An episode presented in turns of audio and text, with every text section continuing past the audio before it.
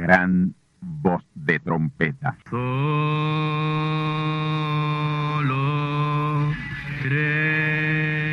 Saludos amigos y hermanos radioyentes.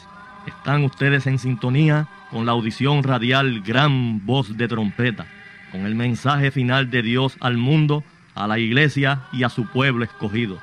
Esta es la voz de Dios, proclamando el mensaje del Evangelio del Reino, o Evangelio eterno, a todos los que moran en la tierra, en el cumplimiento de Apocalipsis capítulo 14 y verso 6. Este es un mensaje de alerta y de apercibimiento ante los eventos proféticos del fin del mundo que ya han comenzado. No es que viene el fin del mundo, es que ya comenzó.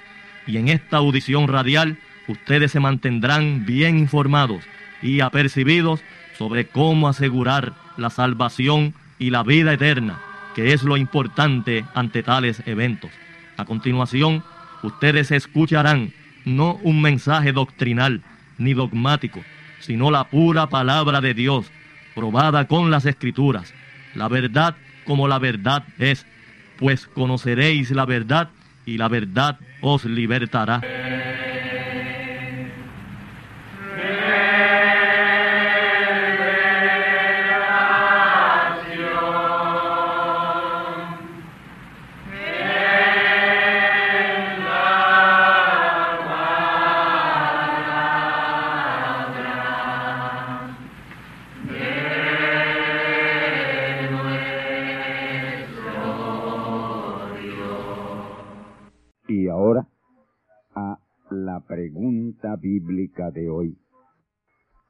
Director del programa radial Gran Voz de Trompeta, somos un grupo de cristianos que oímos su programa todas las semanas y tenemos la siguiente pregunta.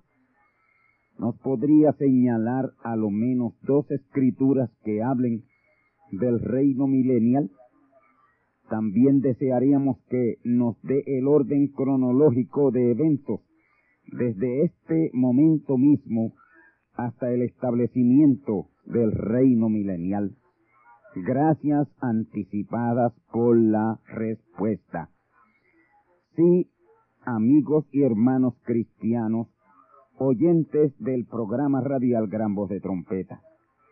Las escrituras que señalan el reino milenial son muchas, pero he aquí les voy a citar unas cuatro a lo menos. Isaías 11, 1 al 10, Daniel capítulo 2 versículos 34 al 35 y el verso 44 y 45, y Apocalipsis capítulo 20 versículos 1 al 15. Todo el capítulo de Apocalipsis. El gran reino milenial. Voy a explicarles un poquito estas escrituras. Isaías 11, 1 al 10 presenta al rey que estará reinando en ese reino milenial Ahí lo presenta como ese vástago que retoña de las raíces del linaje de Isaí, padre de David. Pues ese que reinará en el reino milenial tiene que ser de ese linaje de David, porque debe tener la unción de rey, que es la unción David. Cuando la profecía de Ezequiel 37 24 dice que David será rey sobre ellos y a todos ellos será un pastor. Ese ahí no es David el hijo de Isaí, sino un mensajero de Dios de este tiempo, con esa unción de rey que fue David quien primero la tuvo. Ahora, los versos 6 al 8 señalan que en ese reino milenial será un reino de tal paz que ni aun los animales que hoy son fieros y feroces lo serán en ese tiempo. Dice que morará el lobo con el cordero y el tigre con el cabrito se acostarán juntos, y el becerro y el león y la bestia doméstica andarán juntos, y un niño los pastoreará. Y dice que la vaca y la osa apacentarán juntas sus crías, y el león como el buey comerán paja. Y el verso 8 dice que el niño de teta se entretendrá en la cueva del áspid y del basilisco. El verso 9 dice que no habrá maldad en ese gran reino milenial llamado el Santo Monte de Dios, porque la tierra será llena del conocimiento de Dios, como cubren la mar las aguas. Vamos a la segunda escritura, Daniel 2, 34 al 35 y el verso 44. Estabas mirando hasta que una piedra fue cortada con mano, la cual hirió a la imagen en sus pies de hierro y de barro cocido, y los desmenuzó. Entonces fue también desmenuzado el hierro, el barro cocido, el metal, la plata y el oro, y se tornaron como tamo de las eras del verano. Y levantólos el viento y nunca más se les halló lugar. Mas la piedra que hirió a la imagen fue hecha un gran monte que hinchió toda la tierra.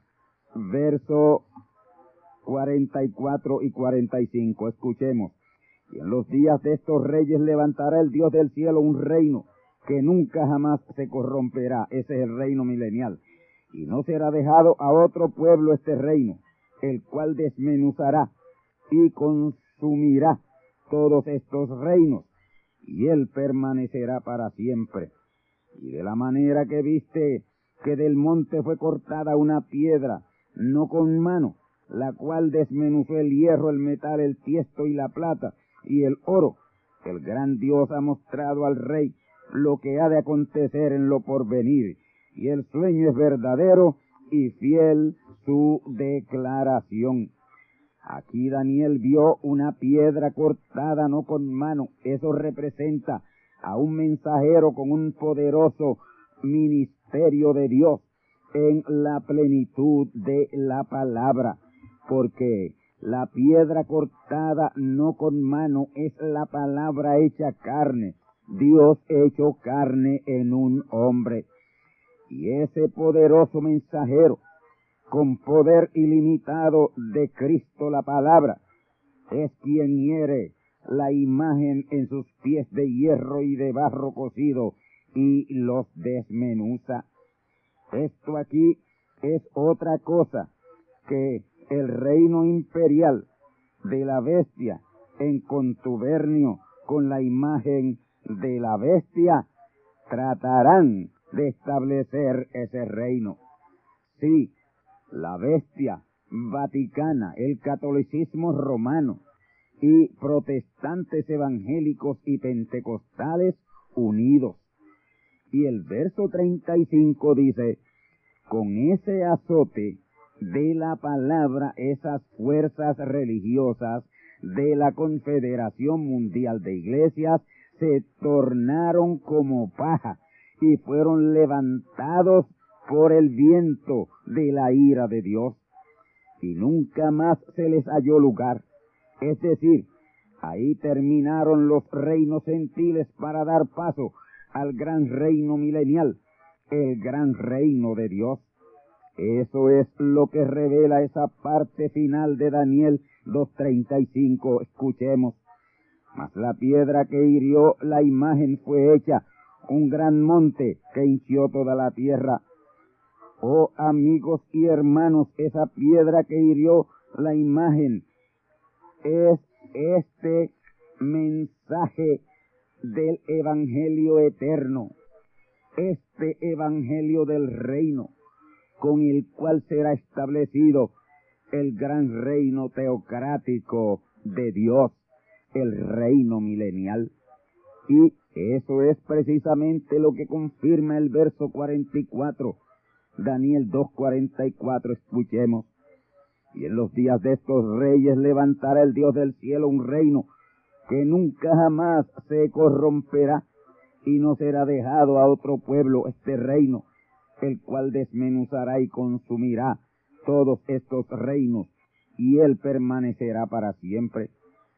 En los días de esos reyes o gobernantes que muy pronto van a levantar el último reino gentil, que en la profecía apocalíptica es el séptimo y último imperio mundial, pero hoy en el argor político le llaman gobierno mundial, lo cual es el objetivo primordial de la ONU o Naciones Unidas. Ese reino a la postre será establecido, pero por breve tiempo, que son 42 meses o tres años y medio. Y esos 42 meses o tres años y medio son precisamente el tiempo de la grande tribulación. Ahora, hay una enseñanza falsa o errónea de los teólogos y maestros eclesiásticos que enseñan que son siete años de grande tribulación y también lo asocian con la semana setenta de Daniel. Y la grande tribulación o apretura de Jacob nada tiene que ver con la semana 70 de Daniel, absolutamente. La semana 70 de Daniel es una semana de años o siete años de ministerio mesiánico. La primera mitad de esa semana 70 la cumplió el Señor Jesús en sus tres años y medio de ministerio mesiánico. Daniel 9:27. Ahí dice que en otra semana confirmará el pacto a muchos y a la mitad de la semana haría cesar el sacrificio y la ofrenda. Y eso fue exactamente así. Desde que Jesús fue crucificado a la mitad de la semana o a los tres años y medio de su ministerio, Israel no ha vuelto a sacrificar ni a presentar ofrendas jamás. Luego en el año 1963, febrero 28 de 1963 a las seis y diez de la tarde, vino Cristo por segunda vez y el día 4 de marzo de 1963 comenzó la segunda etapa de la semana 70 de Daniel con Cristo hecho carne en el profeta mensajero William Marion Branham. Y esa segunda etapa tuvo una duración de dos años diez meses o mil veinte días, quedando por ser cumplidos ocho meses o doscientos cuarenta días para concluir o ser consumada toda la semana setenta y consumada la semana setenta, es que comienza la grande tribulación o apretura de Jacob. Pero antes del comienzo de esa tercera etapa de la semana setenta, habrá un avivamiento mundial que sacudirá y estremecerá al mundo entero, y eso está bien cerca de tomar lugar. Y yo entiendo que puede tomar lugar en la primera década del primer siglo de este tercer milenio que se avecina. Y yo entiendo que eso debe ser en los primeros años de la década, de la primera década de este primer siglo del tercer milenio. Sí, esa década que comienza en enero primero del año 2001 y se extiende a diciembre 31 del año 2010. Hay a lo menos tres profecías que indican que en esa primera década del primer siglo del tercer milenio, sí, esa década que comienza en enero primero del año 2001 y se extiende a diciembre 31 del año 2010. Hay a lo menos tres profecías que indican que en esa primera década del primer siglo del tercer milenio, todo debe ser cumplido. Y ya en la segunda década del primer siglo del tercer milenio, debe ser establecido el gran reino milenial. Escuchemos estas escrituras. Oseas capítulo 6, versículos 1 al 3.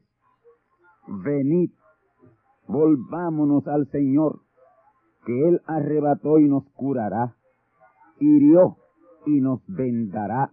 Verso 2. Darános vida después de dos días, y al tercer día nos resucitará y viviremos delante de Él. Verso 3. Y conoceremos y proseguiremos en conocer al Señor como el alba está aparejada a su salida. Y vendrá nosotros como la lluvia, como la lluvia tardía y temprana a la tierra. En ese verso 1 Dios revela la mente del pueblo de Israel a través de su profeta Oseas. Ahora mismo, ese pueblo tiene que estar pensando en esta profecía de Oseas capítulo 6, versículos 1 al 3. Ya nosotros los que escudriñamos las escrituras y que con ahínco y fervor las escudriñamos, esta es una escritura profética que nos pone a levantar nuestras cabezas, pues el tiempo de consumación está a la mano. Dios retiró su trato espiritual con Israel cuando éstos rechazaron a Jesús, el Cristo, su Mesías. Pero Dios no ha retirado de ellos para siempre. Así lo ha revelado el apóstol San Pablo en Romanos capítulo 11, versículos 25 al 26. Escuchemos. Porque no quiero, hermanos, que ignoréis este misterio, para que no seáis acerca de vosotros mismos arrogantes, porque el endurecimiento en parte acontecido en Israel hasta que haya entrado la plenitud de los gentiles. Y luego todo Israel será salvo, como está escrito. Vendrá de Sión el libertador que quitará de Jacob la impiedad. Ya hemos visto en esta profecía que Dios no se ha apartado de Israel para siempre, sino por un tiempo en lo que toma un pueblo de entre los gentiles para su nombre. Y esa toma de ese pueblo de entre los gentiles para su nombre se completa con esa plenitud de los gentiles que debe entrar en los primeros años de la primera década del primer siglo de este tercer milenio. Y yo entiendo que el gran reino milenial que es un reino israelita, debe ser establecido en el principio del primer siglo del tercer milenio. Y esta predicción la estoy basando precisamente en esta profecía de Oseas capítulo 6, versículos 1 al 3. La profecía de Mateo capítulo 13, versículos 36 al 40.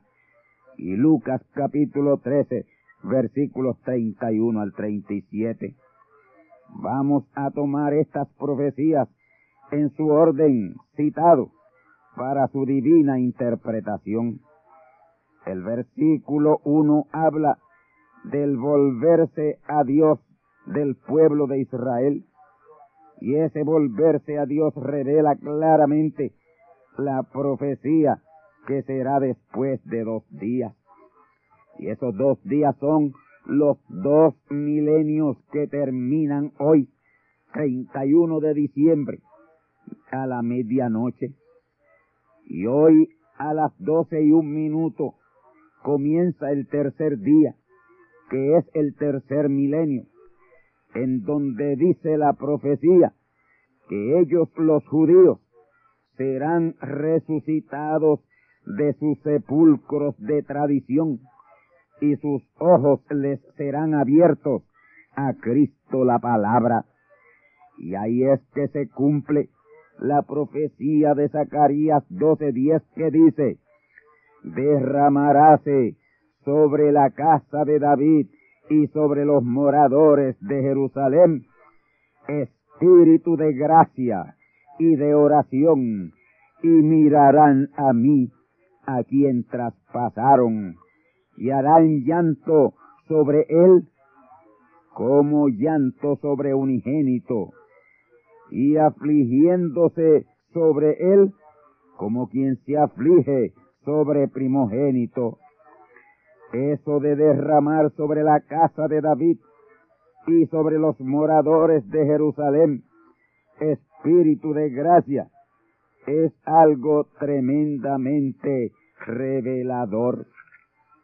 Y yo quiero darles, aunque sea un la de ello, para que conozcan su tremenda importancia. La casa de David en esta profecía es el reino de Judá, que será establecido luego de ser conquistado por el reino caldeo de Nabucodonosor unos seiscientos años antes de Jesucristo. Pero ahora, después de dos días, cuando le llega su mensajero Mesías, que será un poderoso profeta, ungido con cinco poderosas unciones que son, número uno, unción Moisés, unción de liberación. Número dos, unción Elías, unción de restauración. Número tres, unción Jesús, unción de plenitud del Espíritu Santo. Número cuatro, unción David, unción de rey. Y quinta, la unción sumo pontificial o unción Merquisedec. Ese será un super profeta mensajero, lleno de poder ilimitado de Dios, al cual y en el cual Israel creerá. Y él les apercibirá sobre el reino imperial de la bestia. Y ellos, por esa fe y espíritu de gracia, se apercibirán y aunque pasarán por la más grande apretura, Daniel 12.1, no flaquearán y entrarán resucitados al reino milenial. Amigos y hermanos, ahora mismo Israel está pasando por una situación bastante delicada con los palestinos y aún no ha llegado ese tercer día. Vamos a la próxima escritura. Mateo capítulo 13, versículos 36 al 40. Escuchemos. Entonces despedidas las gentes, Jesús vino a casa y llegándose a sus discípulos le dijeron, decláranos la parábola de la cizaña del campo. Y respondiendo él, les dijo, el que siembra la buena simiente es el Hijo del Hombre, y el campo es el mundo, y la buena simiente son los hijos del reino, y la cizaña son los hijos del malo, y el enemigo que la sembró es el diablo y la ciega es el fin del mundo. La ciega es el fin del mundo. Escuchen bien. Y los segadores son los ángeles. Dos de ellos, los dos testigos, los últimos dos profetas. Verso 40. De manera que como es cogida la cizaña y quemada al fuego, Así será en el fin de este siglo. Hemos citado. He citado esta escritura para con ella mostrarles cuán cerca estamos de la consumación de todo. Esta escritura de Mateo 13, 36 al 40 se ha cumplido al pie de la letra desde febrero 28 de 1963 hasta hoy, fin del siglo XX. El Hijo del Hombre, el profeta mensajero Branham, fue uno de esos dos ángeles mensajeros enviados a la ciega final. Esa ciega final comenzó en marzo del año 1963 con el primero de esos dos ángeles de Mateo 13, 39. Y una de las razones por las cuales estoy citando estas escrituras es porque las mismas tienen que ver con eventos que anteceden al reino milenial. Y al tener conocimiento de que estas profecías están en cumplimiento o se han cumplido ya, eso nos señala cuán cerca está ese gran reino milenial por establecerse. Es decir, que lo que hemos visto cumplirse en el fin de este siglo XX nos sitúa en un momento inminente del gran reino milenial. Vamos ahora a Lucas capítulo 13, versos 30 al 33. Citamos. Aquí en este pasaje de Lucas capítulo 13, el Señor Jesús está predicando el sermón de la puerta estrecha. Y en el verso 30 le dice a su audiencia que son postreros o últimos los que eran primeros. Y diciendo estas palabras, son primeros los que eran postreros y postreros los que eran primeros. Diciendo estas palabras, llegan a él, donde él, unos de los fariseos, para avisarle que huyera de aquel lugar, de aquella región, que Herodes estaba planificando matarle. Y este aviso y conocimiento de Jesús de que el rey Herodes planificaba su muerte no le intimidó ni le amedrentó. Antes, por el contrario, le dijo a estos que regresaran y le dijeran a Herodes que eso no le intimidaba ni le amedrentaba. He aquí sus palabras, escuchemos. Id y decid aquella zorra, y lo llama zorra. Id y decid aquella zorra, a ese rey zorra. He aquí, hecho fuera demonios, y acabo sanidades hoy y mañana, y al tercer día soy consumado o será la consumación.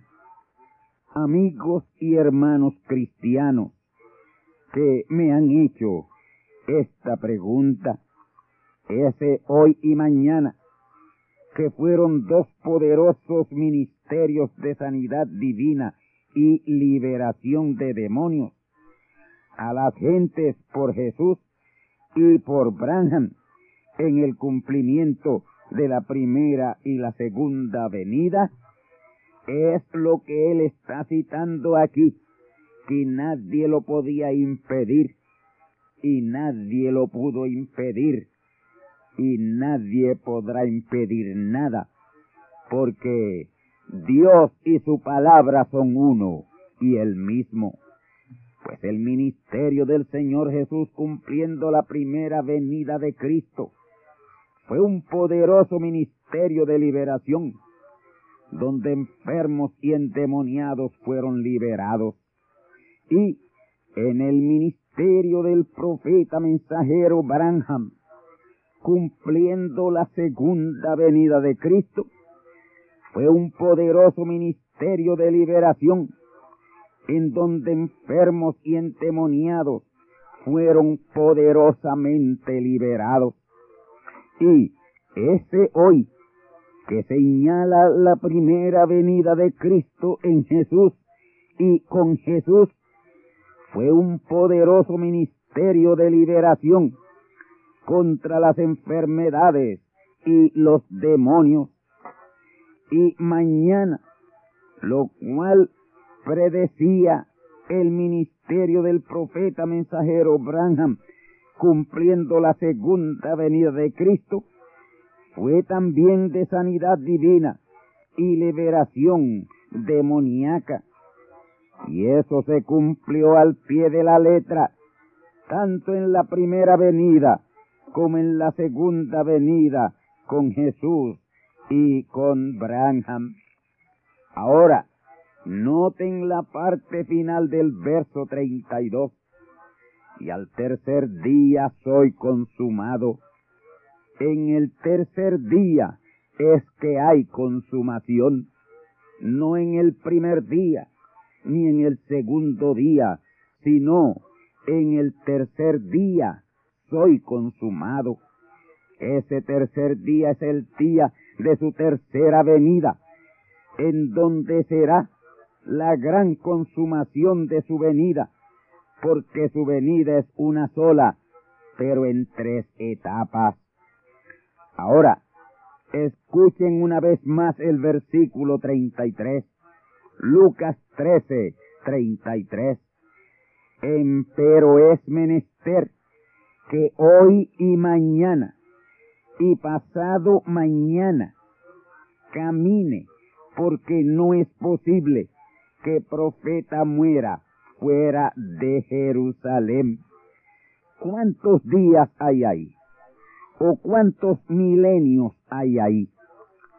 Empero es menester que hoy y mañana, hoy y mañana es el primer milenio y el segundo milenio de la era cristiana. Y pasado mañana es el tercer milenio, porque no es posible que profeta muera fuera de Jerusalén.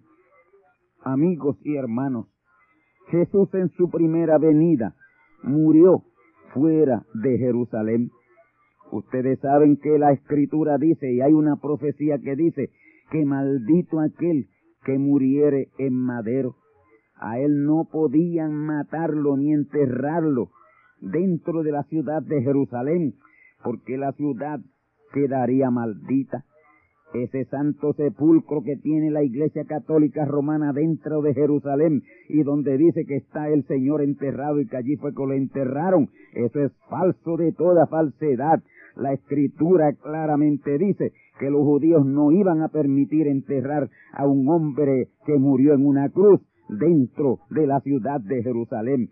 Allí no hay ningún Jesús. Jesús está enterrado cerca del Gólgota donde lo mataron, que ya eso está fuera de Jerusalén. Jesús sabía que él moriría fuera de Jerusalén en su primera y en su segunda venida. En su primera venida Jesús de Nazaret y en su segunda venida William Marion Branham de Kentucky. Pero en su tercera venida él será asesinado en una plaza de Jerusalén, pero al cuarto día regresará en su cuerpo glorificado. Y aquí es donde se va a cumplir lo de que todo ojo le verá. Amigos y hermanos, todas las estaciones de televisión estarán presentando ese espectáculo porque matarán a ese mensajero final que le dará el mensaje a Israel y lo dejarán allí en la plaza de Jerusalén muerto y estarán vía satélite llevando la imagen de él a todo el mundo porque se estarán alegrando y aún enviándose regalos porque mataron a ese hombre que fue un terrible problema para el reino imperial de la bestia. Pero qué tremendo cuando Él aparezca súbitamente en su cuerpo glorificado y todo ojo le verá, porque lo estarán llevando vía televisión y vía satélite a todo el mundo. Oh amigos y hermanos, de ahí en adelante será algo tremendo y la gente de ahí en adelante tendrán que respetar a Dios, porque ya ahí todos los hijos de Dios estarán en esta tierra en cuerpos glorificados. Y ese que desciende de la sexta dimensión y se presenta en cuerpo glorificado, ese será el gran rey que reinará en el gran reino milenial que será establecido un poco después de eso. Y ahora vamos a la escritura de Apocalipsis capítulo 20, versículos 1 al 3. Pero yo les recomiendo a todos ustedes que se lean todo el capítulo. Escuchemos. Verso 1. Y vi un ángel descender del cielo que tenía la llave del abismo y una grande cadena en su mano. Y prendió al dragón, aquella serpiente antigua que se llama Diablo y Satanás, y le ató por mil años, y arrojólo en el abismo, y le encerró, y selló sobre él, porque no engañe más a las naciones, hasta que mil años sean cumplidos. Versos 14 al 15. Léanlo después porque son sumamente interesantes. Ya han escuchado ustedes el porqué de un reino milenial de paz sobre la tierra. Ese ángel que desciende del cielo es un ángel mensajero. Cielo ahí es la edad celestial o edad de la palabra en la gran dispensación del Espíritu Santo en la cual estamos. Esa llave del abismo que ese ángel mensajero tiene es una llave de poder y autoridad en Cristo. Ese mensajero ya está ministrando en el cielo, edad celestial, la edad de la palabra. Y ya Él tiene la llave del abismo.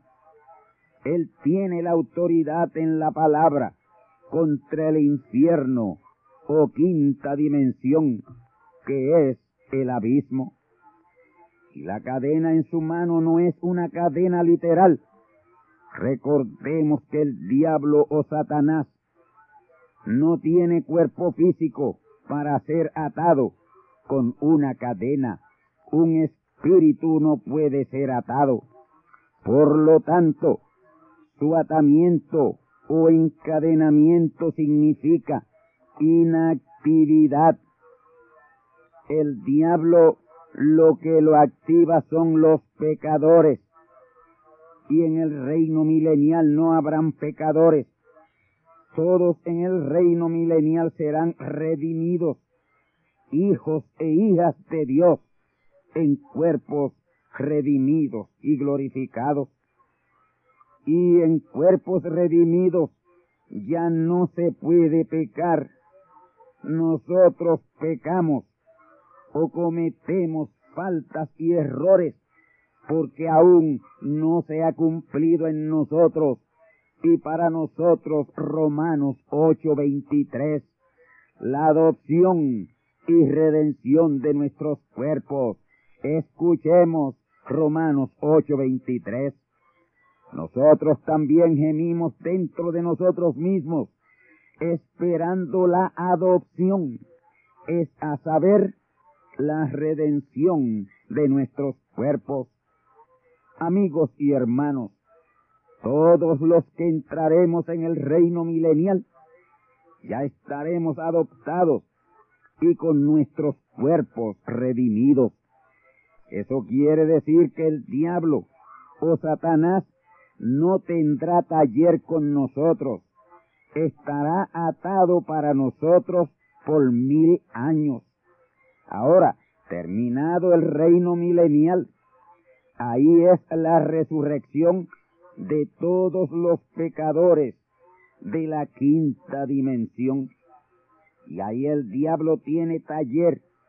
Y mucho, pues son trillones de pecadores los que resucitan y él los engañará, instándolos contra los santos del Altísimo y tramando una guerra contra ellos, lo cual en Apocalipsis capítulo 20 la señala como la gran batalla de Gog y Magog.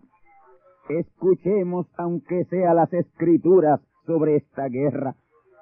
Y cuando los mil años fueren cumplidos, Satanás será suelto de su prisión y saldrá para engañar las naciones que están sobre los cuatro ángulos de la tierra, a Gog y a Magog, a fin de congregarlos para la batalla, el número de los cuales es como la arena del mar. Y subieron sobre la anchura de la tierra, y circundaron el campo de los santos, y la ciudad amada, y de Dios descendió fuego del cielo, y los devoró. Y el diablo que los engañaba fue lanzado al lago de fuego y azufre, donde está la bestia y el falso profeta, y serán atormentados día y noche para siempre jamás. Y vi un gran trono blanco, y el que estaba sentado sobre él, de delante del cual huyó la tierra y el cielo, y no fue hallado el lugar de ellos. Y vi los muertos grandes y pequeños que estaban delante de Dios, y los libros fueron abiertos, y otro libro fue abierto, el cual es el de la vida, y fueron juzgados los muertos por las cosas que están escritas en los libros, según sus obras. Y el mar dio los muertos que estaban en él, y la muerte y el infierno dio los muertos que estaban en ellos y fue hecho juicio de cada uno según sus obras. Y el infierno y la muerte fueron lanzados en el lago de fuego. Esta es la muerte segunda.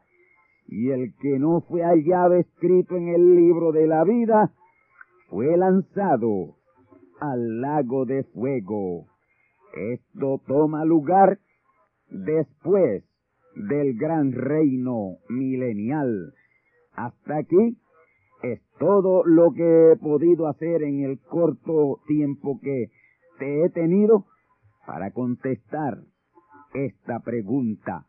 Amigos y hermanos, han escuchado ustedes la importantísima conferencia bíblico-profética en una pregunta y respuesta muy importante sobre el gran reino milenial que según ustedes han escuchado, la respuesta arroja mucha luz sobre cuán cerca está el fin de todas las cosas.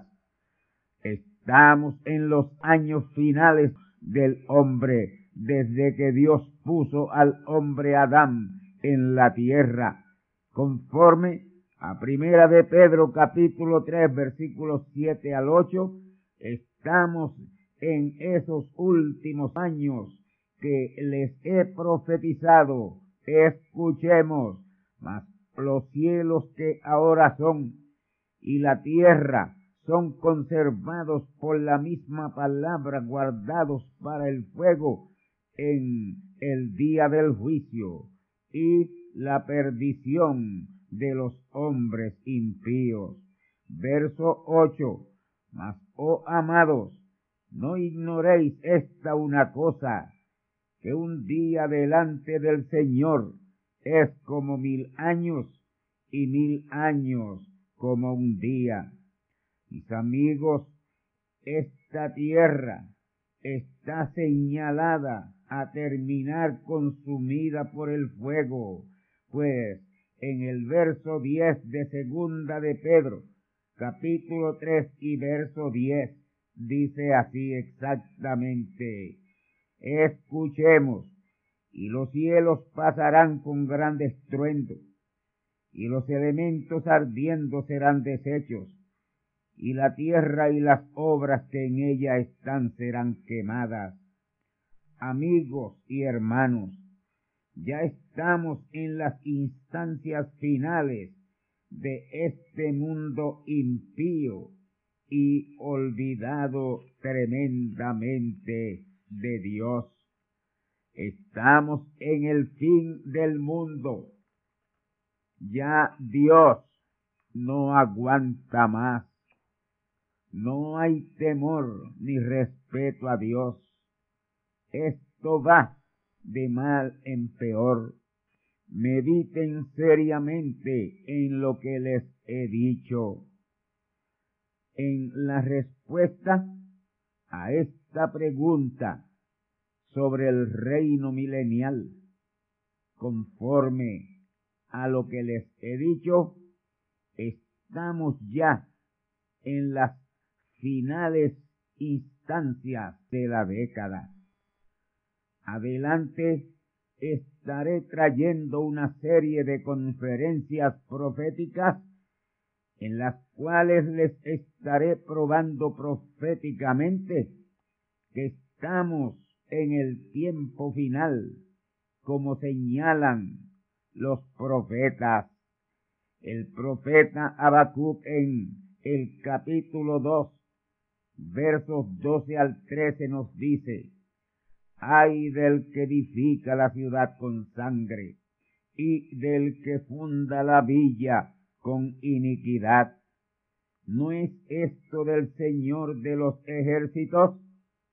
Los pueblos, pues, trabajarán para el fuego, y las gentes se fatigarán en vano. Sí, amigos y hermanos, la Biblia, la infalible palabra de Dios, está repleta de estas terribles amonestaciones proféticas que serán cumplidas al pie de la letra. Buscad a Dios mientras pueda ser hallado. Buscadle en tanto que está cercano.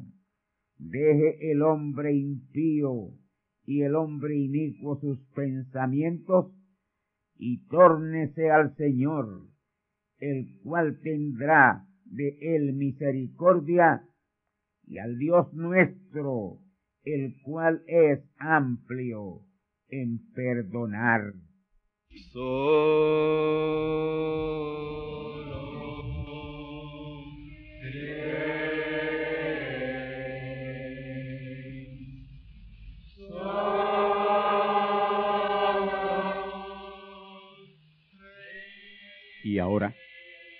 Hemos llegado al esperado momento de liberación por la palabra hablada.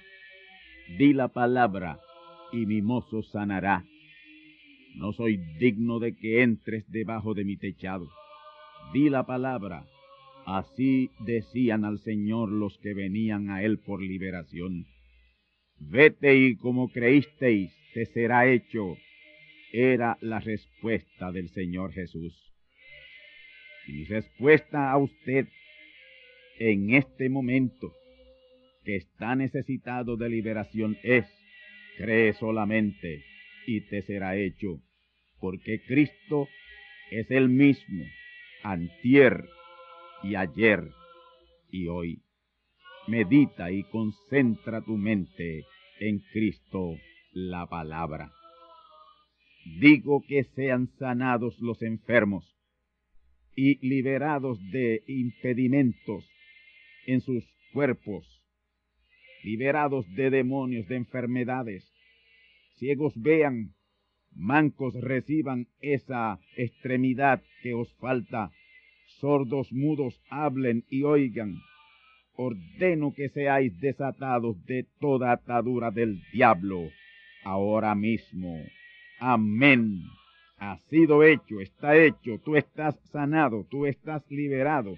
Ha sido hecha restauración en tu cuerpo. dale gracias a Dios y da testimonio de lo que ha sido hecho contigo.